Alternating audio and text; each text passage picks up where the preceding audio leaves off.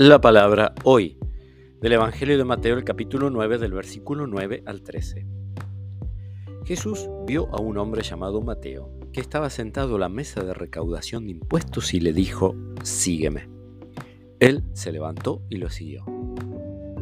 Mientras Jesús estaba comiendo en la casa, acudieron muchos publicanos y pecadores, y se sentaron a comer con él y sus discípulos.